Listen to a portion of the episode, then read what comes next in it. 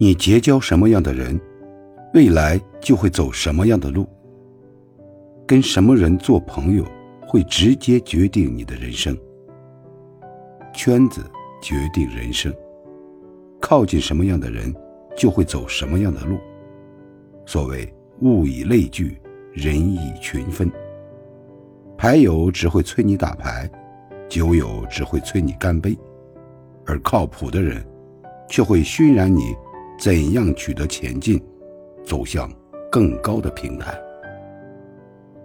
其实限制你发展的，往往不是智商和学历，而是你所处的生活圈及工作圈。所谓的贵人，也并不是直接给你带来利益的人。而是开拓你的眼界，给你正能量的人。